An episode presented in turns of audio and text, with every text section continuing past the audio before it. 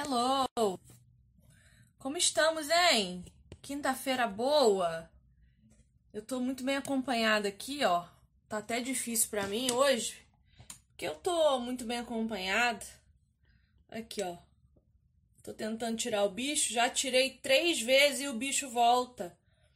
Não consigo fazer o bicho ir embora. E o livro tá lá longe e o bicho aqui ocupando toda a minha mesa.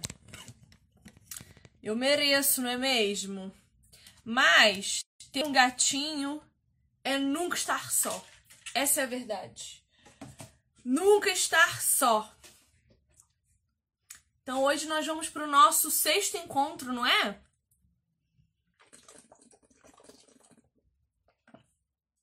Nosso sexto encontro de estudo sobre feminilidade. Se você está chegando agora, ainda dá tempo de você nos acompanhar porque o nosso plano era terminar esse livro aqui em oito semanas, mas talvez a gente faça isso em 16, em 20, talvez nós não sabemos, porque a gente começa a falar do tema da semana e aí vem assunto, assunto, assunto, assunto, a gente nunca consegue concluir, muito difícil.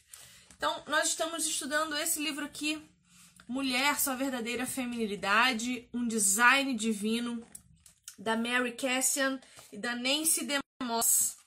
Então é um livro maravilhoso que a gente está lendo já, eu e Regiane aqui com vocês há algumas semanas, né? Nós estamos no sexto encontro, então já são seis quintas-feiras em que nós estamos aqui uh, lendo esse texto juntas, né? Estudando esse texto juntas e aprendendo sobre feminilidade. Então, convida suas amigas, não deixe de convidar suas amigas para estarem aqui com a gente, não. Não deixa de vir às quintas-feiras, sete da noite, toda quinta, constantemente. Na semana retrasada, só que a gente não se encontrou, porque a Regi fez um evento lá sobre o feminismo no, no perfil dela, ela abriu uma mentoria. Ó, o gato me deixando espaço, que meu marido chegou. O meu marido chega, eu perco completamente os fãs. Eu perco tudo quando meu marido chega. Não há quem fique comigo quando meu marido chega. Então, é, só teve uma semana que a gente não fez por um motivo muito específico, mas a ideia é continuar. Quero saber cadê Dona Regiane? Bora, mulher. Manda mensagem. Bora, mulher. Olha a hora. Nós somos pontuais, viu, gente? Se tem uma coisa que eu sou nessa vida, é chata com a pontualidade.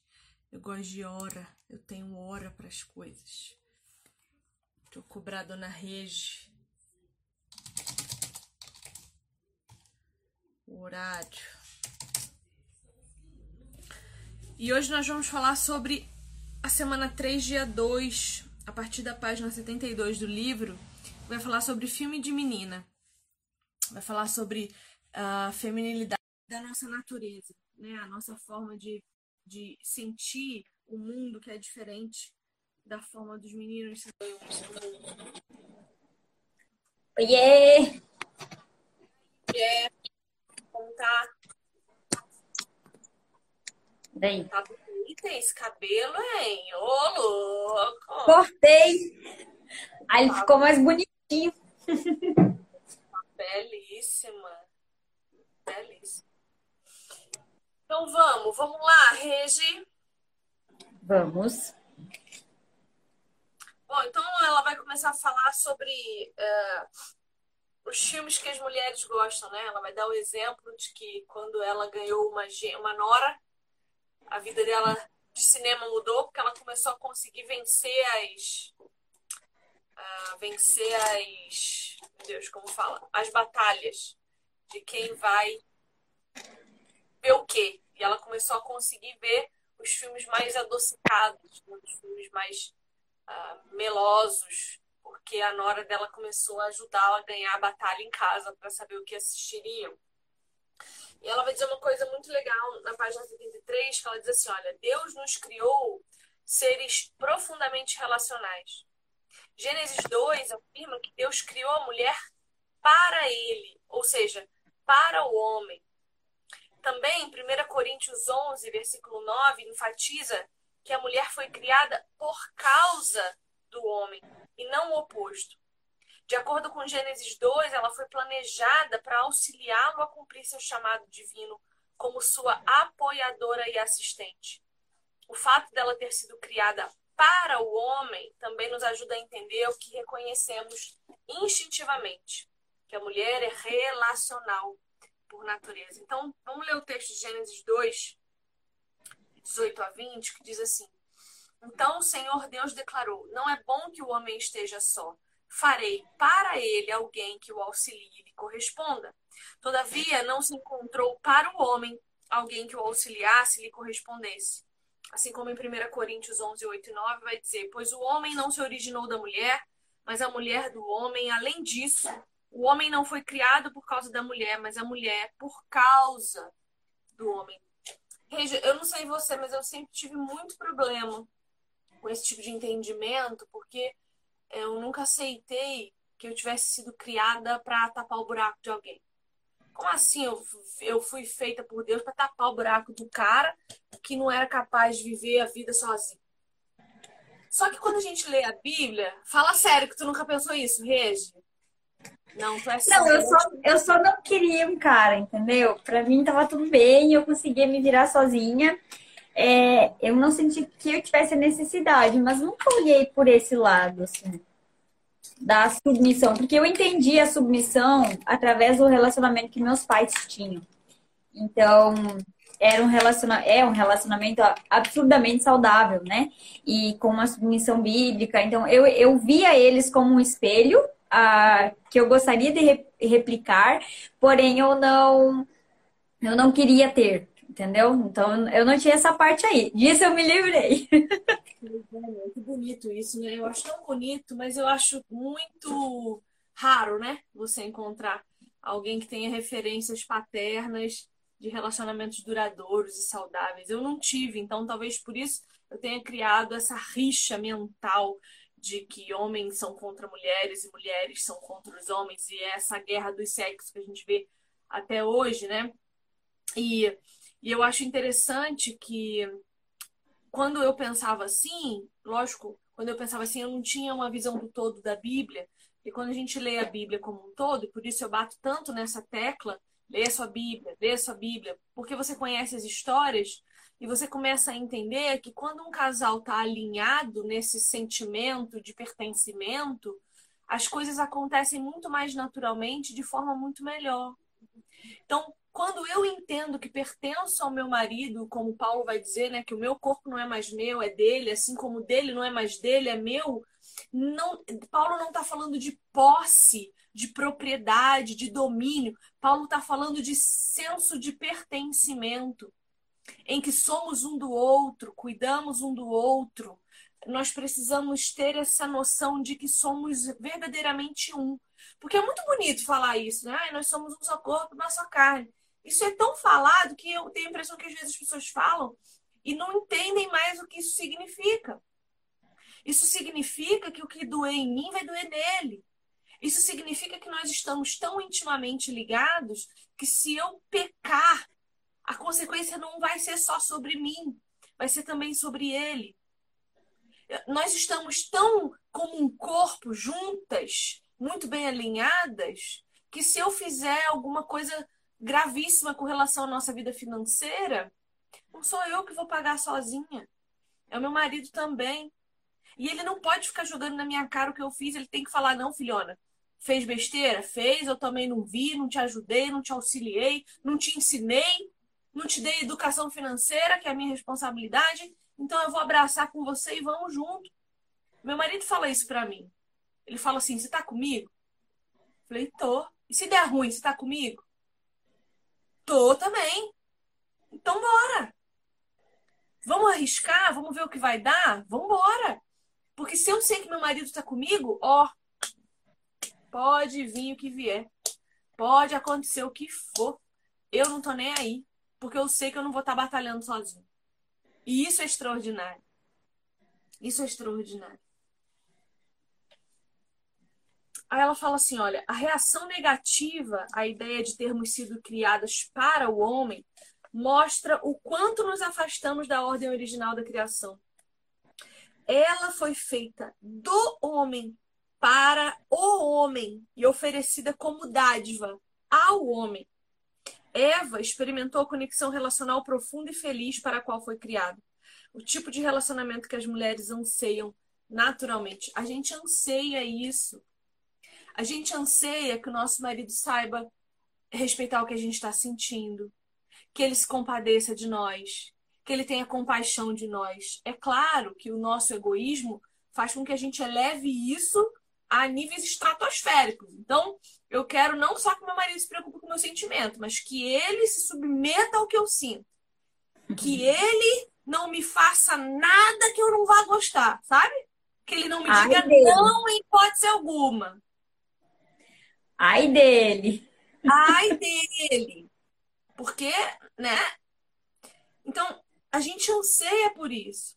Quando a gente faz sexo fora do casamento, a gente, querendo ou não, fingindo ou não que a gente não se importa, a gente se importa assim. E quanto mais a gente se afasta dessa criação original, mais difícil fica para a gente recuperar a nossa identidade em Cristo, quando a gente se volta para Ele. Porque a gente vai se desumanizando, desumanizando, desumanizando ao ponto de que quando a gente olha para Jesus, é difícil ver o homem nele. E quando a gente deixa de ver Jesus, que foi 100% homem, e passa a ver Jesus só 100% Deus, a gente tira de Cristo a coisa que é mais importante nele: a humanidade, a identificação conosco, a, a comunhão quando uma pessoa faz uma coisa assim que a gente acha muito cúmulo, e aí se fala assim, ah, os humanos estão estragando a, a, o mundo, né? Estragando a natureza, os humanos estão acabando com os animais. Na verdade, esse humano que está fazendo algo de ruim, que, que nós olhamos e rechaçamos, porque todos nós somos maus, sim, ele está sendo menos do que humano. Ele está se desumanizando porque ele está cada vez mais distante da imagem de Deus, que é o, o humano perfeito, o homem perfeito, né? Sim. Você estava falando desses dias de idolatria pet, e eu amo falar desse tema, né? Porque eu sou Você uma tem idólatra... lugar de fala. É, eu sou uma idólatra por natureza. Eu tenho 21 gatos, dois cachorros, e eu tô na minha melhor fase, porque eu já, já cheguei a 60 gatos, já cheguei a seis cachorros, e tudo ao mesmo tempo, ok? Morando no mesmo lugar. Então, eu já cheguei ao meu nível de idolatria pet high, sabe? Pela graça do Senhor Jesus, ele me encontrou, me alcançou e me converteu aos caminhos dele, porque senão hoje eu era uma mulher morta mesmo, de verdade, porque quando a gente fala de, de destruir a natureza, a gente pensa em queimar as florestas, a gente pensa em desmatamento, a gente pensa em poluição. Mas o que a gente faz dentro da nossa casa? Quando a gente faz um cachorro perder a essência mais linda que ele tem, que é ser cachorro. A gente quer que ele seja uma pessoa para saciar as nossas próprias necessidades, porque nós somos tão insuportavelmente antissociais que é muito mais fácil eu transformar o meu bicho em gente na minha cabeça e na cabeça dele, porque ele não vai me rejeitar, ele não vai me dizer não, ele não vai discordar de mim, ele não vai brigar comigo por nada. E eu vejo isso porque, por exemplo, perguntaram lá no meu Instagram hoje ou ontem, não lembro, se eu gostava de Lisa Bever e Joyce Meyer. Eu falei, olha, eu Lisa Bever... o pau que você deu. Lisa Bever eu já li, porque como eu estudo sexualidade, ela escreve muito sobre isso. Eu já li, eu gosto da escrita dela. Mas Joyce Meyer eu nunca li e eu não tenho vontade, porque a literatura que ela faz é uma literatura mais. Me entendam com boa vontade, né? Mas é uma literatura mais água com açúcar, é uma literatura mais. É, é, é, Hã? Tipo uma, tipo uma autoajuda. Isso, é uma autoajuda gospel, assim. Eu não gosto. E aí eu postei lá, a, a Lisa eu já li, achei bons, Mas a Maier eu nunca li e não tenho vontade. Nossa, mulher! Faltou me pedirem meu endereço para trazer um caminhão de livro dela que ia afogar minha casa em livro dela para me obrigar a ler. Porque a pessoa não aceita. A pessoa não aceita que eu penso diferente dela. Não é o meu tipo de literatura, gente. Eu leio teologia bruta, é, é, é, exegese, hermenêutica. Eu, eu estudo Bíblia, assim. Ó, oh, meu gato louco, porque meu marido saiu de novo. Bilu, o que, que é? Pare já, criatura! Bicho. E... Bicho. Então, assim, você me vai ver debruçada sobre teologia sistemática. Você vai me ver debruçada. Pô, um livro desse aqui. Ele é literatura feminina, mas isso aqui não é fraco, não. Isso aqui traz Bíblia pesada. Faz a gente pensar o, a nossa sociedade de forma bíblica. Isso aqui para mim é interessante. Agora, eu sou obrigada a gostar de, de, do que você gosta, mas o meu cachorro é. O meu cachorro, ele vai gostar do que eu gosto. Ele vai passear comigo onde eu gosto de passear. Então, eu me, eu me desumanizo e desumanizo o bicho que está comigo. A gente está fazendo passarinho virar bicho de ombro. Passarinho, gente. A gente corta a asa. Mas não, isso aí não é maltratar a natureza. Não, não, não, não. Eu estou dando uma casa porque eu comprei de um criador e se, se, se, eu não criasse na minha casa, ele não ia sobreviver na natureza. Bom, se você não comprasse, não ia ter quem produzisse, não ia ter quem explorasse. Porque o mercado negro de animais exóticos. Que triste que eu lembrei do meu passarinho. Fatura bilhões, Regi. Sim. O mercado negro de animais, para você transformar ele num pet, fatura bilhões por ano. Bilhões! Para você ter uma cobrinha de estimação, para você ter uma tartaruguinha no seu quintal, para você ter uma arara, um papagaio, um sei lá o quê. Pô, pô! Mas quando eu penso em exploração, eu só penso nas grandes tragédias. Eu penso em, em, em Brumadinho. São grandes tragédias. Mas e aí? E o que a gente faz em casa? Não tem mais árvore na cidade. Tem nada. Não tem natureza. Qual foi o última vez que você comeu uma fruta do pé? Tu não, que tu mora na roça, Regi. Mas aqui na minha cidade, por exemplo, eu não consigo comer uma, uma fruta do pé. Não existe. Não existe. eu faço o quê? Por favor, traga. Não, nem traz uma muda para mim, não, pro meu quintal, que no fundo é cheio de gato. Meus gatos estragam tudo que eu tento plantar. Não adianta. Vai morrer a plantinha. O dia que eles morrerem, aí eu começo a pensar em plantar um, ter um quintal, quintalzão. Mas enfim, é isso. Nós somos extremamente relacionáveis. É isso que ela está dizendo aqui. Olha só o que a Joyce está falando. Que uma vizinha dela cortou um pé de manga de 30 anos e um pé de ingá nativo. Gente, isso é crime ambiental. Isso é crime ambiental. Isso é muito triste. Mas eu só aponto o pecado do outro, que comigo é falho. Com o outro é pecado. Entendeu? E a gente tá reclamando. Os bichos tudo com problema. O, reis do céu. Bicho, cachorro, tá fazendo terapia. Estão tudo com depressão. Não ri, não, minha filha. Eu tô falando uhum. sério. Os cachorros tudo com depressão. Com doença de gente. Com ansiedade. Tomando floral. Eu não entendo isso, não.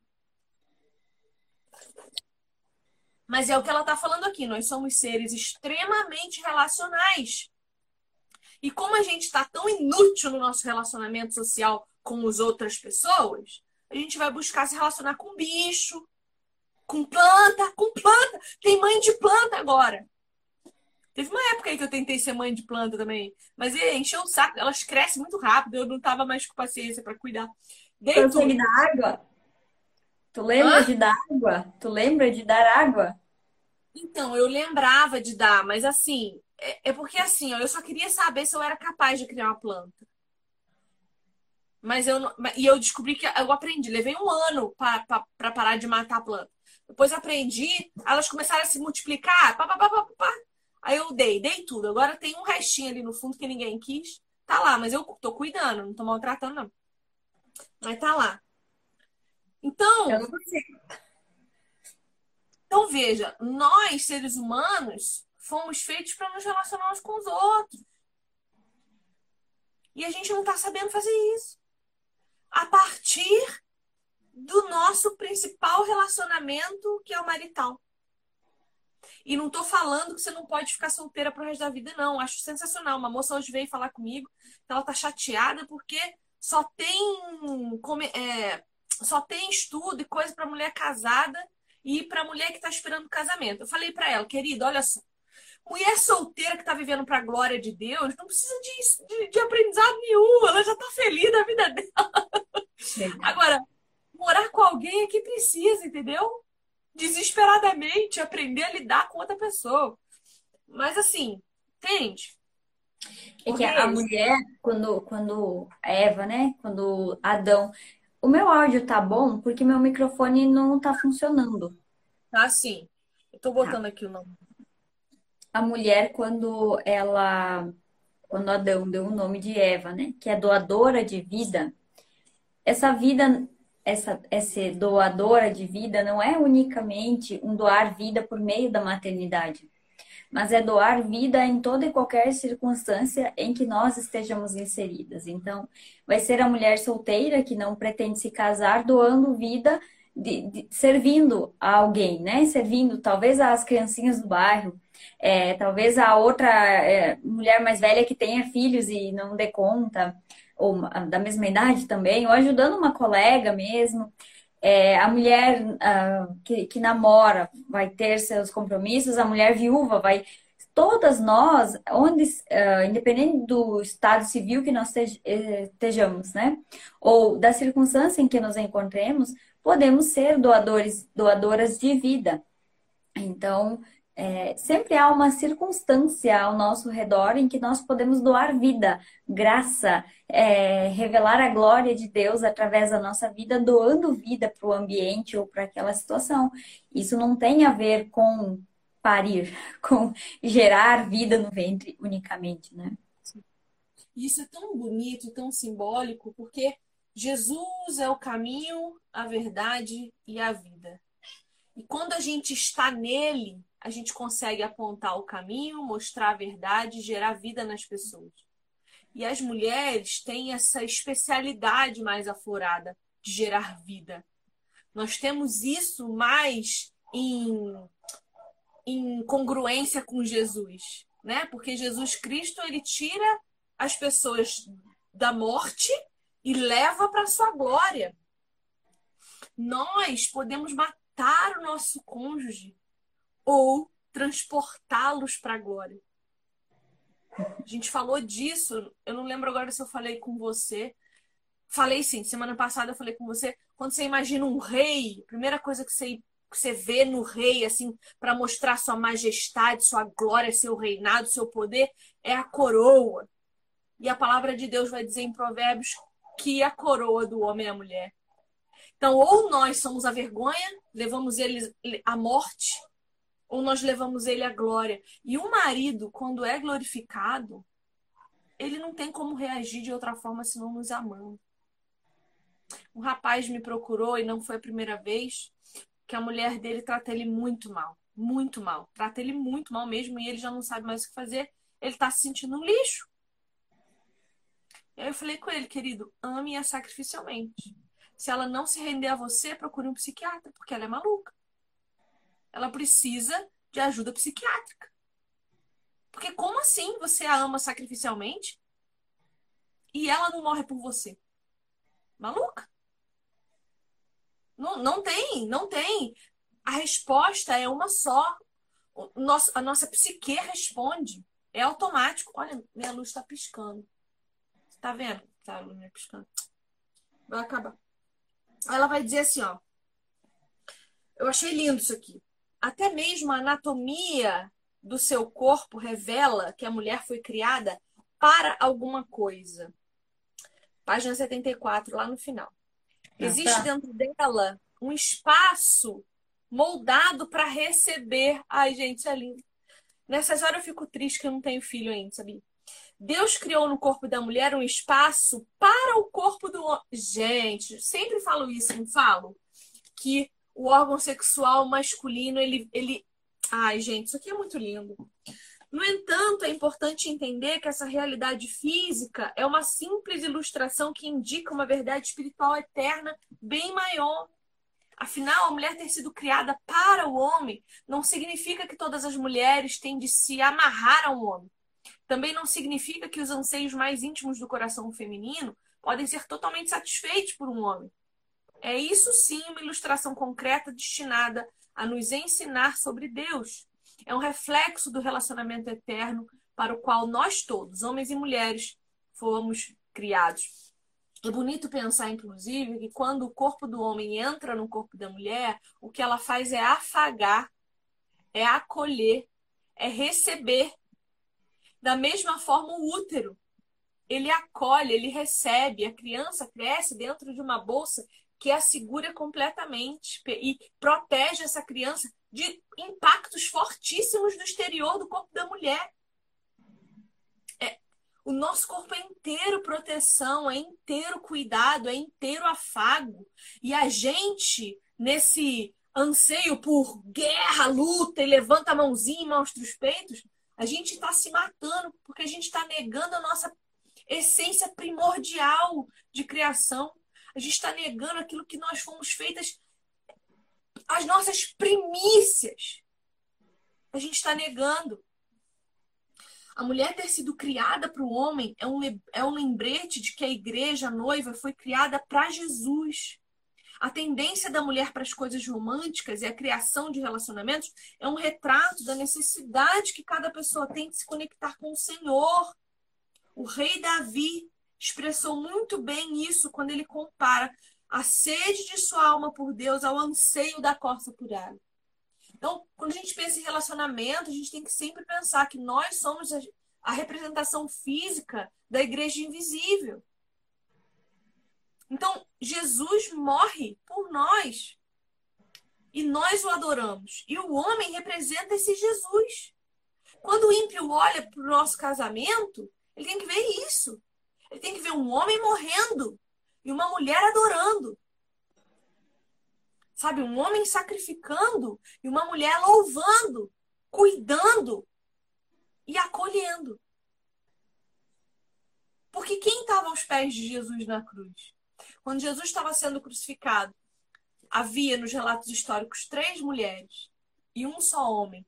E o homem era aquele que se autodenominava amado de Jesus, que era João. As outras três eram mulheres. Mas perceba que quando precisou de alguém ir lá pedir pelo corpo de Jesus, não foi uma mulher. Foi um homem que foi lá pegar e falar: Olha, eu quero o corpo de Jesus. Então, a iniciativa do sacrifício, porque aquele homem podia ser morto pelo, pelo rei lá, pelo governador, por Pilatos. Ele podia ser morto também. Como assim você está defendendo o rei dos judeus? Você tá defendendo aquele cara que a gente acabou de matar? Então, ele colocou a cabeça dele em jogo. Ele foi lá e falou: Eu quero, porque eu vou enterrar ele num túmulo que eu abri.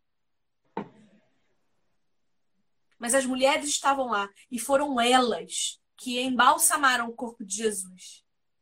Foram elas que limparam, cuidaram e colocaram a faixa em volta.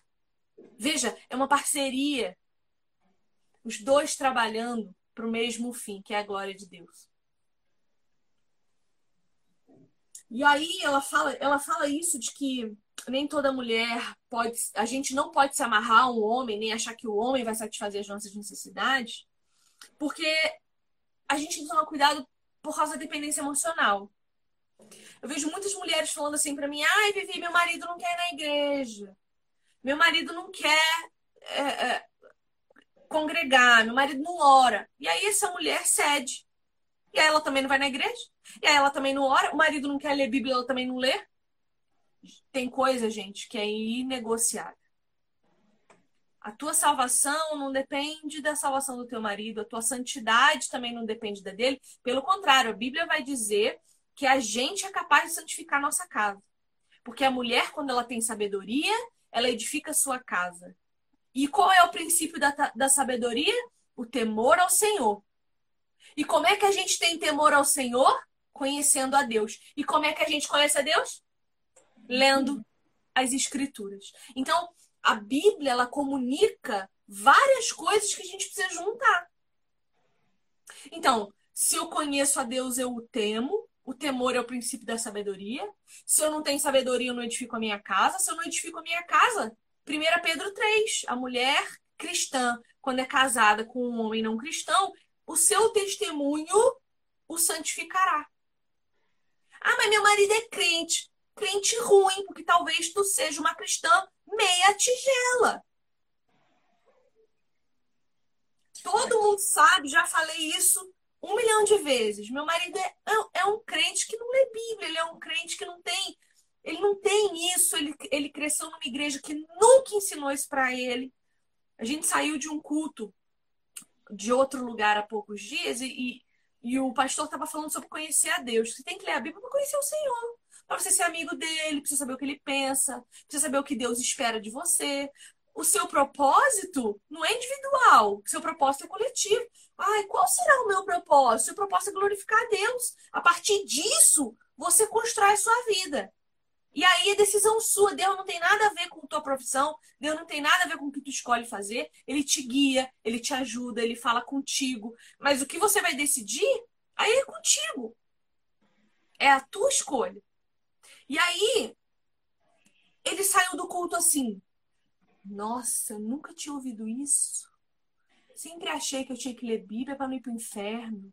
Sempre achei que eu tinha que ler Bíblia para não ser condenado. E mesmo assim nunca leu, ok?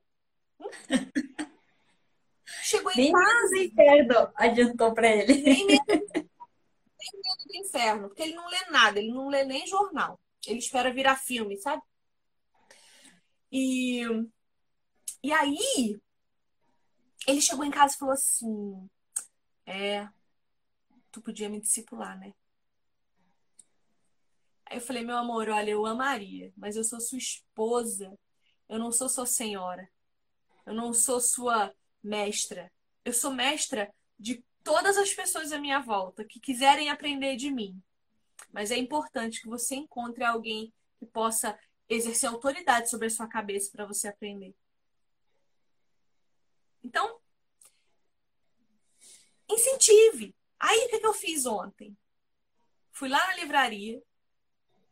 Ele só tem. Olha a Bíblia do meu marido. Não ri, Regiane a Bíblia do meu marido que não sai da minha estante. Não ri, tu não ri. Olha aqui, ó. Tá vendo aqui? Inteira. Sabe essas Bíblias? Olha que veludo. Olha essa letra horrorosa, minúscula. Na edição mais difícil de entender. Hã? Nunca que ele vai ler. Com essa letra e essa, e essa diagramação. Menina, é a João Ferreira. Olha isso aqui, que minúscula. Aí eu fui lá, fui lá. Falei, eu quero incentivar o meu marido. Se ele agora está tendo esse desejo, ele aceitou ir para uma igreja bíblica comigo, ele tá, né? O coração dele está começando a queimar. Deixa eu te mostrar a Bíblia que eu, que eu comprei para ele. Peraí.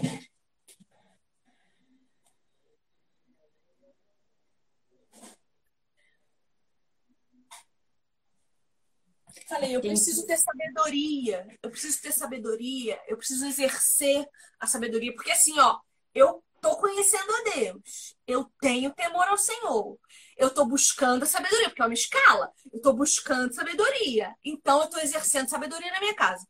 Para eu ser sábia, eu preciso praticar com meu marido. Fui lá na livraria Família Cristã, sabe? Que é a livraria Família Cristã da minha cidade. Morra de inveja. Fui lá. Falei com o seu Eugênio, que é o vendedor mais extraordinário da vida. Falei, seu Eugênio, eu quero incentivar meu marido a ler a Bíblia. Preciso de uma Bíblia masculina, topzeira, que dê para ele abrir assim, ler sem dificuldade. Olha que linda, Regi. Capa, a, a capa dela é macia, igual é, pele de pêssego. É aquela NVI de letra de leitura perfeita, letra grande. Olha que coisa linda. Tem espacinho para ele anotar em volta se ele quiser. coisa mais extraordinária. Dourada, coisa mais linda. Tudo bem que quando ele pegou na mão, assim, marrom, eu não gosto de marrom. Foi o que ele falou pra mim. Mas, sentou, chegamos em casa, eu vim pro computador, ele sentou na poltrona, pegou a Bíblia, começou a mexer, botou a Bíblia aqui no peito, ficou pensando na vida. Gente, é a maneira dele lidar. Eu não posso querer que meu marido seja um teólogo da noite pro dia. Então, eu estou investindo no meu marido. Eu estou investindo o quê? Paciência. Estou investindo sabedoria. Eu estou investindo meu dinheiro. Mas aí, aí Nossa, eu falei pra ele. Nosso dinheiro. É nosso dinheiro, é verdade. Inclusive, ele perguntou quanto custou. e aí eu falei para ele, eu falei, se tu não quiser, eu vou ficar para mim. Já pegou, levou lá pro quartinho dele, que ele tem, eu tenho meu ambiente de estudo aqui, ele tem um quarto de trabalho dele lá. Fica lá em cima da mesa dele agora. Aí hoje eu abri em João. Abri em João, ressurreição de Jesus, abri e deixei lá. Aí ele falou assim: por que você abriu minha Bíblia? Os gatos vão sujar. Ele pegou a Bíblia e guardou. Ele está aprendendo a ter cuidado, ele está aprendendo a apreciar ele tem que aprender. Deixa eu guardar lá de novo, porque senão ele vai ver que eu mexi. Eu não posso dar essa brecha. Pera. Ai, meu Deus. Gente, hoje eu tô em silêncio, falando muito pouco, porque eu estou com um problema na minha voz, na minha garganta, tá? É, eu não tô cansada nem ignorando a Vivi, não. É, eu realmente estou economizando minha voz. Bom, e é isso, fui lá, botei lá porque eu também não quero que ele ache que eu estou dando muita importância, porque senão ele vai. Sabe, essas coisas de homem, né? Essas coisas de homem. Ah, é assim? De homem. A gente tem que saber onde a gente está pisando. A gente tem que saber que homem é homem, mulher é mulher, e tem diferença. Então, deixa ele no tempo dele. Respeita o espaço do outro. Não é porque o outro não tem o mesmo ritmo que você que é ruim. Que que é pior. Não, é o tempo dele, é o jeito dele. E paguei barato nessa Bíblia. Tava, acho que 70 reais, 79 reais. Paguei barato. Uma belezinha extraordinária, bonita. Até quis roubar, mas eu já tenho as minhas, tá tudo bem. E é isso, eu tenho fé em Deus que daqui a pouco esse homem vai estar sentado comigo, me ensinando, entendeu? É amém, é amém. Chegou, chegou. Amém. Chegou, chegou. O gato está avisando que o homem chegou. Bom, é...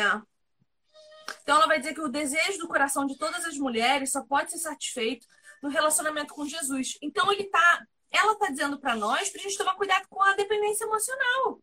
Ela está falando, olha, se você ficar buscando coisas em outras pessoas que não sejam Cristo, você vai virar uma dependente emocional e isso é um grande problema. Porque o teu marido não vai satisfazer todas as tuas vontades, ele não vai conseguir suprir as tuas necessidades emocionais todas. Ele não vai. Vai ser muito difícil para ele. Aí você coloca, coloca nele uma carga muito pesada, que ele não vai saber administrar. Do mesmo jeito, imagina se ele faz a mesma coisa com você. Fica insuportável. Aí começa a briga, começa tudo. Enfim, é... E só um pouquinho, eu vou pegar um casaco aqui que eu tô morrendo de frio, tá? Só um instante. Tá. Bom, bom, aí ela tá falando de magnólias de aço. Na página 76, ela continua falando sobre as magnólias. Ela vai contar uma história. Você leu, leu essa Lembra dessa parte, Regi? Semana 3 3. E aí, ela vai falar dessa magnólia, que é uma, é uma, é uma flor muito cheirosa, bastante usada em buquês de casamento, como representação da pureza e dignidade da noiva. Só que é, essa magnólia ela é conhecida como magnólia de aço, que é usada para descrever a natureza delicada, porém forte das mulheres sulistas. Então ela vai dizer assim: a magnólia, ela é usada como um símbolo e ela tá falando isso lá do sul dos Estados Unidos, né? Ela é Ai, é usada... eu já que era o sul daqui. Amor! Brincadeira. Ai, Jesus, você é tão fofa, Regi. Ontem uma pessoa falou para mim que queria pintar o cabelo de vermelho, eu fiquei assim. Hã? Só a Regi tem esse direito, gente. Ninguém mais tem. Depois que a Regi pintou esse cabelo desse jeito. E não, não dá. Ninguém mais consegue ficar bonita assim, Regi, com o cabelo. Ai, obrigada. Para, amiga. Você é muito maravilhosa. É, então, é, ele vai dizer assim, ó. É, essa frase, né, magnólia de aço, que é usada para falar da, para descrever a natureza das mulheres sulistas lá do sul dos Estados Unidos, ela reflete um pouco da essência da verdadeira feminilidade. A imagem mescla beleza com perseverança, suavidade com determinação, delicadeza com durabilidade, doçura com energia e gentileza com iniciativa. Eu acho isso tão bonito. Por que, que a gente não gosta mais de ser chamada assim, né? Fico triste. Bom, até tem agora. Uma atrapalhando? Hã? Tem, tem, tem uma voz atrapalhando? Aí? Não? Não. É. Não ouve nada? Ah, então tá. Não, não ouve. Não. Agora parou. Não, é, é que meu marido tá numa chamada de vídeo também, tá em reunião, e aí ele tá longe, mas fala alto. Aí eu tava ouvindo bastante aqui, achei que tava dando bem. Tudo bem. Não, não, não tô ouvindo. E ela vai dizer: olha, até agora em Gênesis vimos que Deus criou a mulher como uma pessoa mais meiga e com o desejo intenso de se vincular e relacionar. No estudo de hoje, semana 3, dia 3, você aprenderá que a meiguice da mulher envolve espírito doce e amigável, que reage com alegria e deferência. Quando a mulher vive sob o controle do Espírito Santo, essa reação vem acompanhada da certeza e determinação de ser receptiva a influências corretas. O que, que ela está dizendo para nós? Que ser feminina independe de quem o outro é. Meu amor tá saindo de novo. Não para quieto, esse homem. Sossega. Bicho. É meu bicho. Então, oi, bonitinho. Coisa mais bonitinha. Você tá bem? Uhum. Dormiu até mais tarde hoje que tá chovendo? Não. Dormiu sim. e dormiu de tarde, inclusive. Ai, que delícia. Tirar um que não... Sabe neném que dorme de tarde? Não tive. O meu nunca dormiu à tarde. Aí agora que ele tá pré-adolescente, ele dorme à tarde. Vê se tem cabimento. Eu só dormi duas vezes, mãe. Mas dormiu. Muito bom, muito bom. Tem que dormir mesmo. Faz muito bem dormir. É... Então, tava dizendo. Ainda bem que eu tô falante hoje, né, Regis? Senão ia ficar duas mudas aqui. Né? É... E aí, a gente tem que entender, vou repetir, para ficar registrado de novo. A gente tem que entender, ó, o marido saindo com o palo, ó. Tá ouvindo o barulho do motor? Hoje essa live tá difícil, mas ela vai sair. Ela vai sair. Daqui a pouco ele sai com o carro e o barulho para. Peraí, tá saindo.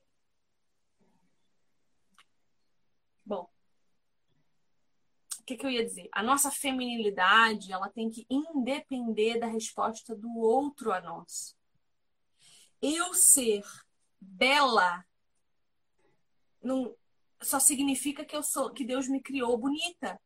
E beleza, você estava falando isso esses dias, muda de época para época. Forma que definimos a mulher muda de época para época, muda de tempo para tempo, muda de olho para olho.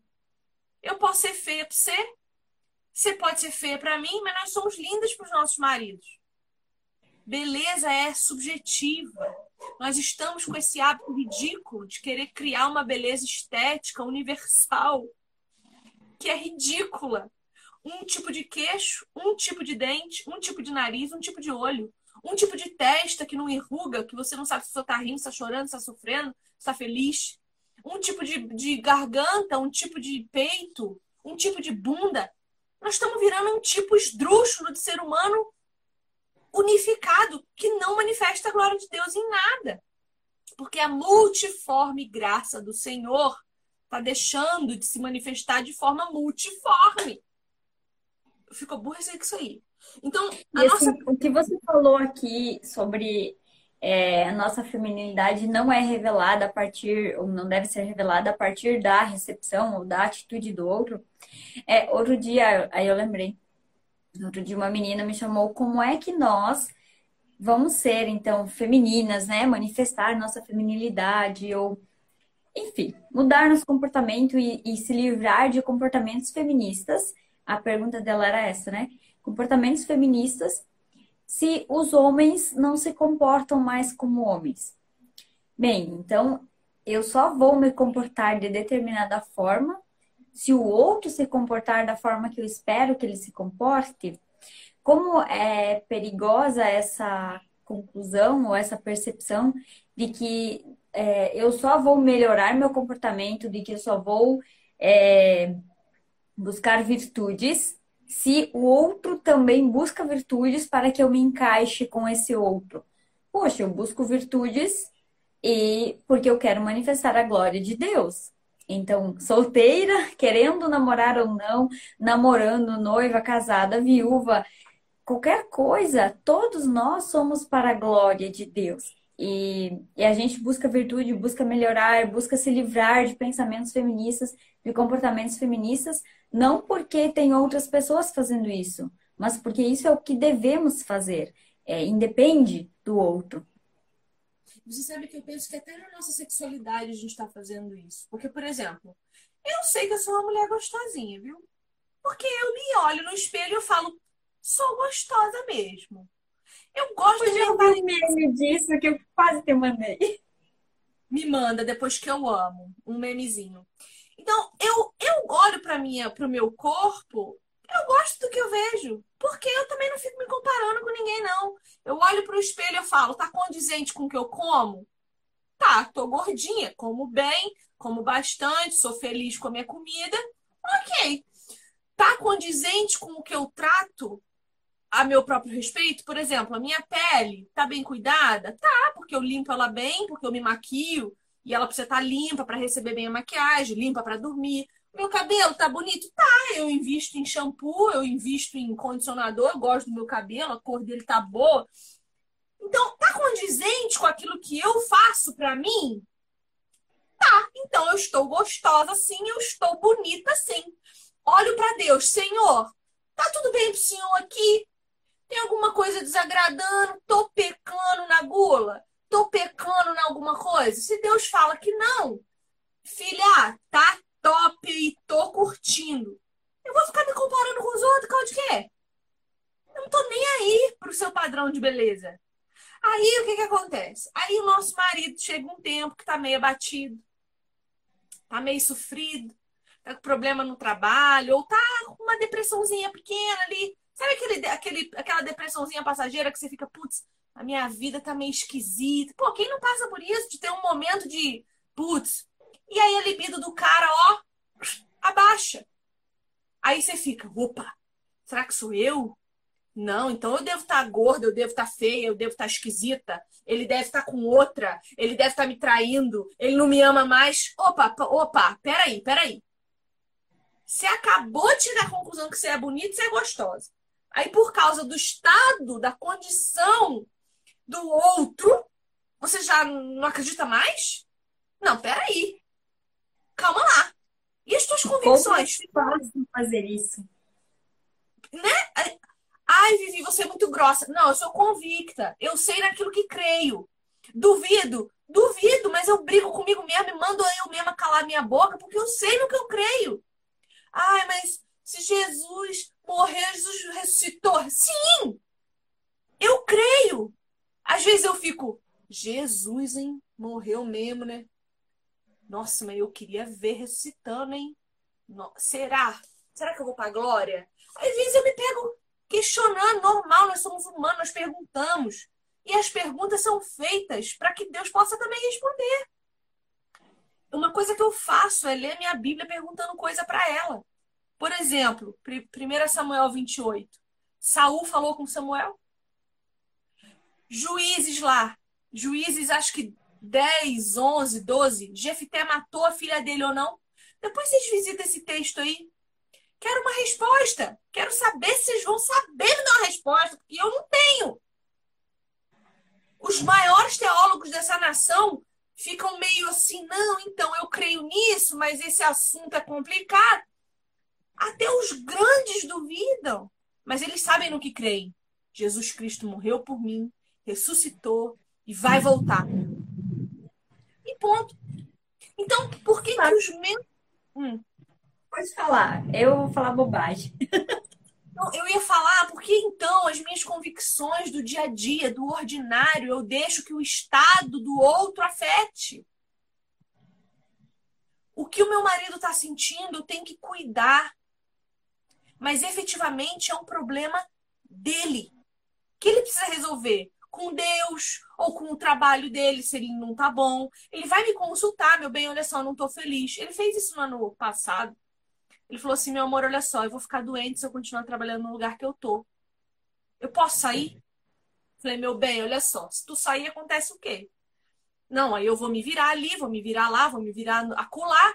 Você tá comigo? Eu falei, tô. Na saúde, na doença, na alegria, na riqueza, na pobreza. Se nós tiver que passar fome, não vai passar junto. Porque eu também não podia deixar meu marido doente. Sim. Agora, era um problema que ele tinha que resolver.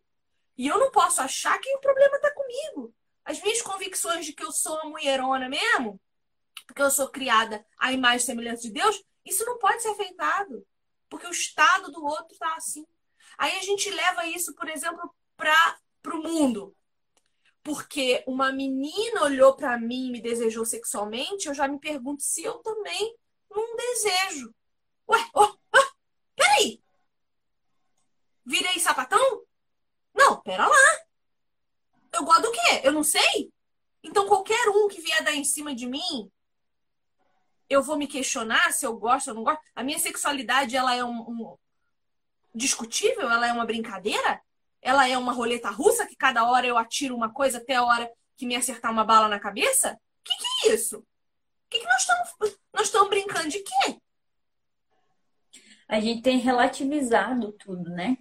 Então, tudo está dependendo, eu não tenho mais certeza de nada, até você colocou é, que eu falei sobre mãe de, de pet, e aí veio uma menina discutir comigo, ah, porque essa é a sua opinião e a minha verdade é diferente da sua, e animais são melhores que seres humanos, sim.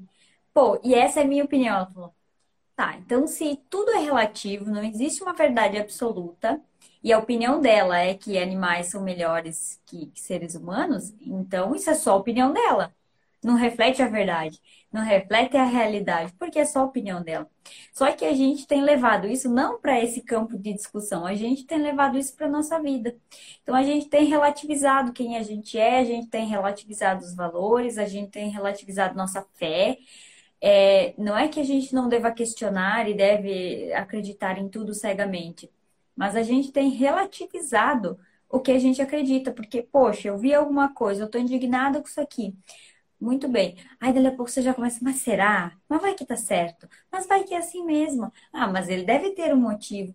Então a gente começa a abrir mão daquilo que não deve ser aberto mão, das coisas que são inegociáveis para nós, igual você colocou antes. É se meu marido não lê a Bíblia, então eu também não vou ler. Se ele não congrega, então eu também não vou. E a gente começa a relativizar a, as nossas convicções, aquilo que é imprescindível e inegociável para nós. A Mari tá falando sempre mãe de pet causando. Mari, te contar a minha história um dia, minha irmã. Eu não vejo nada de comentário aqui. Tá parado só em quem entrou no começo. Tá tudo travado para mim. Não andou Mari, ninguém a mãe de pet sempre causa. vou contar para ela a minha história de mãe de pet, ela vai ficar horrorizada.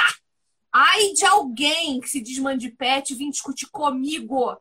Não tem para ninguém esse tipo de assunto. É engraçado. É, a gente falou antes, né, sobre que nós somos doadoras de vida. E as duas coisas mais polêmicas que eu enfrento no Instagram para falar é sobre que mãe de pet não existe. Então, des, uh, desmistificando ou des, desfazendo uma maternidade que não existe. E falar que mulheres devem ter filhos, né? Que, que a maternidade, que, que Deus quer que a gente tenha filhos. Também é outra revolta. Olha que, que engraçado, que irônico, que engraçado não, né? Que cômico isso, que trágico isso. É, as pessoas ficam revoltadas porque não podem, assim, né? Não é que não podem, elas são o que elas quiserem, mas assim, porque você fala que mãe de pet não existe, que mãe de pet é outro pet, elas ficam revoltadas, porque como assim que ela não pode ser mãe de pet? E se você diz que ela deve ter filhos, que Deus abençoou para que a gente tenha filhos e nos mandou ser férteis, aí também a pessoa fica revoltada porque ela não quer exercer a maternidade real. Real, cara. Nossa, que discussão muito louca essa. E eu era essa pessoa, Regi. Eu era exatamente essa pessoa. Falava que eu tinha que ter filho, eu faltava dar uma facada na sua cabeça. Mas meus bichos dormiam na cama comigo. Como a gente muda, né? Graças a Deus. Oh, glória, glória, glória. Obrigada, Jesus, pela vida que tu me deste. Uh. Bom, e aí, olha só, ela vai falar uma coisa muito legal. Na página 77, ela vai dizer assim, ó. Quando Adão dá o nome a ela. Se Eva tivesse na cabeça a menor partícula de feminismo, ela teria ficado uma arara quando Adão escolheu seu nome sem lhe consultar. Eu amei! Eva teria colocado as mãos na cintura e soltado o verbo: escuta aqui, amigo. Eu tenho capacidade para escolher meu próprio nome. Fique você sabendo, tá? Ou não, ou não teria aceitado o sobrenome dele, ou teria batido o pé. O que vale para um, vale para o outro. e você sabe que essa coisa de sobrenome problemático, eu não queria botar o sobrenome do meu marido, né?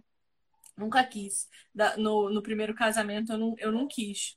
Mas aí acabei botando e foi uma tragédia, porque é, depois a gente separou e eu fiquei tudo com os documentos com o nome de casado como um lembrete de Deus para mim. Sua peste egípcia! Agora você paga o preço do seu divórcio. E aí eu fiquei com aqueles documentos lá, chamando de Reich, Reich, Reich.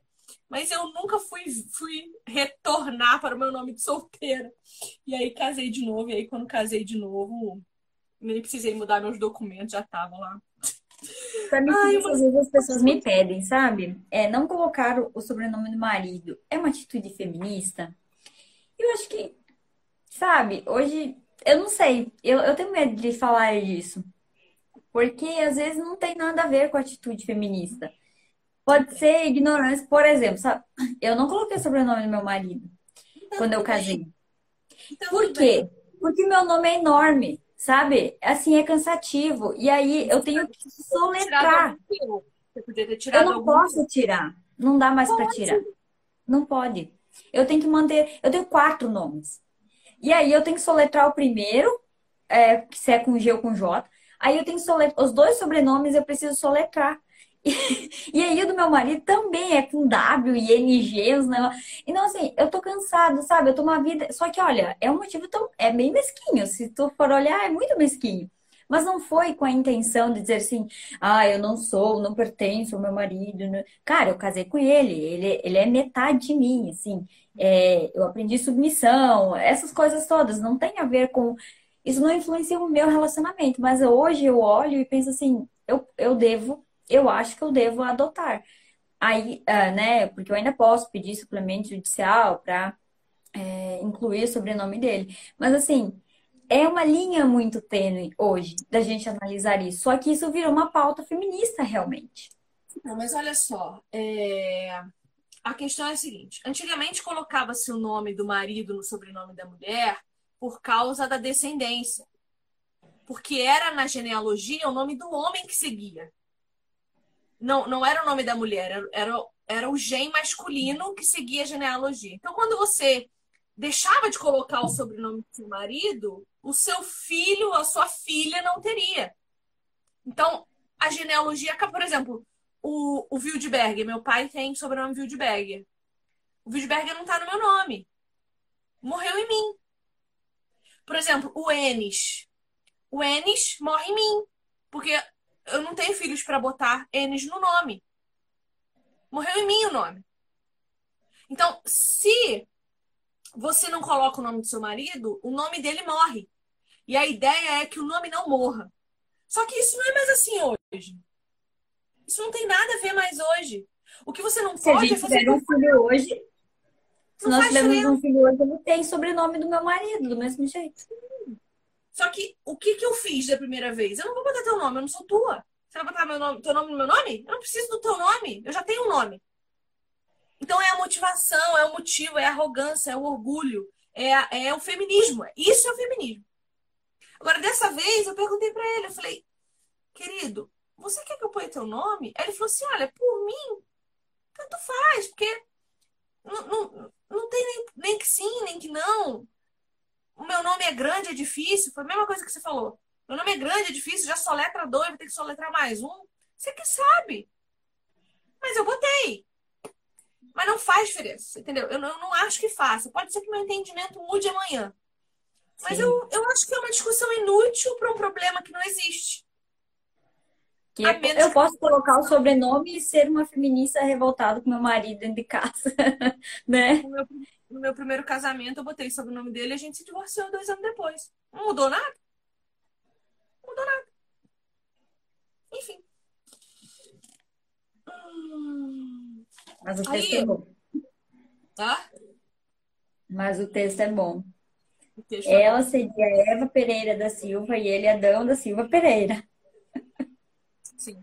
Talvez a Bíblia não registre a reação de Eva nesse momento, porque ela reagiu exatamente como Deus esperava, com alegria e respeito. Ela reagiu de modo natural e apropriado.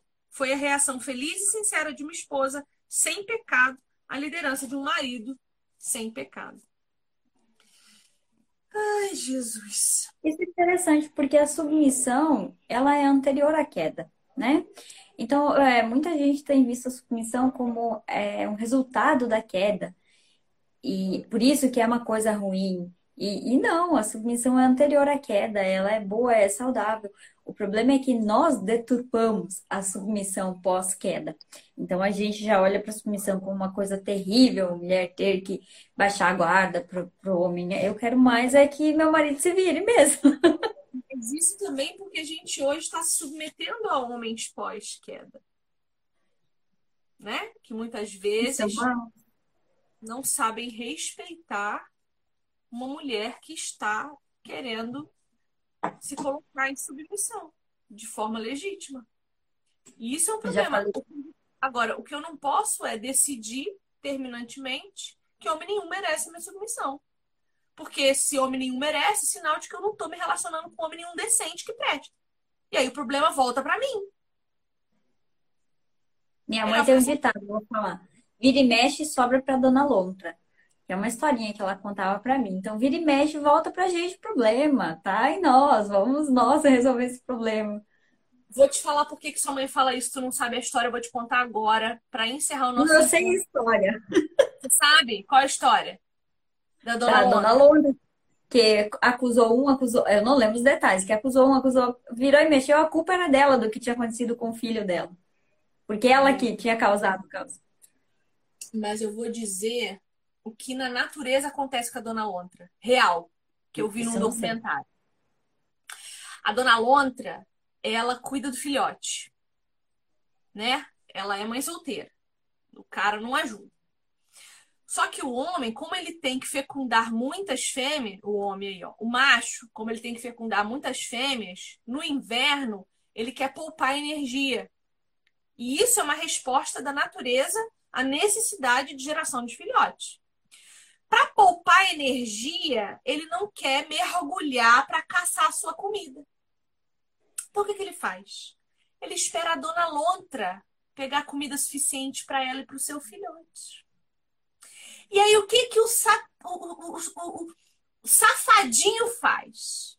Ele sequestra o filhote da dona lontra. E enquanto ela não dá comida para ele, ele não devolve a criança. Tu crê? Pode pesquisar na internet, você vai ver que é real. Ele sequestra o nenê, enquanto do- e o nenê grita, grita, grita, grita, desesperado. Enquanto ela não dá comida pro, pro macho, ele não solta o nenê. Machista? Safado! Malvado! É isso, cara. Agora você vê. Só porque é dele o culpa, a culpa é da dona Lontra que se relacionou com, com o macho. Não escolheu direito o macho. Não é verdade? E não é isso que acontece? Porque, ah, de mãe solteira, porque não o. Ah, tá. Há exceções. A gente sabe que há exceções, né? Mas vamos falar a verdade. As mulheres não têm direito o cara vai lá e se relaciona. Se, se ouvissem as regras morais que são tão antiquadas e que prendem tanta mulher e oprimem a mulher, não estariam passando por essas situações hoje. Só que aí as loucas somos nós. Para de rir. Eu amo. Eu amo como a natureza fala sobre nós muitas coisas, né? O Regi, vamos encerrar então. Nós paramos na página 77. Semana que vem a gente continua, porque tem muito assunto aqui. Ela começa a falar de 2 Timóteo. E, e eu amo esse texto de Timóteo e eu, e eu quero tempo para falar dele, porque ele vai dizer assim: eu só vou ler o texto. São estes os que introduzem pelas casas e conquistam mulherzinhas sobrecarregadas de pecados, as quais se deixam levar por toda espécie de desejos elas estão sempre aprendendo, mas não conseguem nunca chegar ao conhecimento da verdade. Será que essa mulher não somos eu e você? A gente está sempre aprendendo e a gente não aprende nada. Então eu preciso de tempo para falar disso. Então a gente encerra hoje, volta semana que vem. Combinado? Combinado. Semana que vem eu vou falar mais, eu prometo. Tá bom? Tá bom. Meninas, um prazer estar aqui com vocês. Regi, obrigada pelo teu tempo de novo. É a melhor hora da semana para mim é essa aqui, que eu tô com você, que a gente é tá verdade. igual duas comadres contando caos. Eu tô amando isso aqui. Muito obrigada, Regi. Te amo. Eu só tá? não conto mais caso de comadre, porque eu tenho dó dos outros que vão ficar ouvindo, sabe? Mas é, é, o que eu acho mais incrível é justamente isso, porque a gente estuda aqui e às vezes a gente sai do livro, fala outras coisas e tudo coisas que nós não combinamos, né? É que vai fluindo mesmo, um papo saudável e eu espero que as meninas que, e os meninos que assistem é, se sintam justamente uma roda de conversa, como se estivéssemos dialogando, conversando sobre as coisas de Deus para nos tornarmos mulheres melhores, não estereotipadas, não dentro de um padrão imposto por qualquer pessoa ou por qualquer uh, faceta da sociedade, mas aquilo que a Bíblia diz sobre nós, aquilo que Deus diz sobre nós, para que nós ref... possamos refletir a glória de Deus. E você está muito bonita hoje, Vivi. Eu estava olhando, você está bonita. Se soubesse, se você soubesse que é Fora dos stories, como que eu tô? Você não dizia isso, mas tá bem. Sabe o que acontece? Também cortei o cabelo. Aprendi uma coisa que eu vou te ensinar, coisa de comadre. Eu gostava de fazer o meu cabelo dividido bem, bem assim, sabe? Bem, bem aqui pra lateral. Aí o cabeleireiro falou assim para mim: para você deixar o seu cabelo mais feminino, você precisa dividir ele mais pertinho do meio. Por quê? Porque quando você faz assim, você coloca a sua cabeça quadrada como uma masculina. Porque o homem tem a entradinha aqui, né? Então você é quadrada a sua cabeça. Quando você parte o seu cabelo mais aqui pertinho do meio, você coloca a sua cabeça mais oval e isso te deixa com o rosto mais feminino. Talvez por isso você esteja me achando mais bonita hoje, porque eu fiz essa estratégia de ovalar o meu cabelo. Quem me viu, quem me vem, pensando em feminilidade. Quem dizia? É melhor. Eu me divirto. Ai, muito obrigada, tá?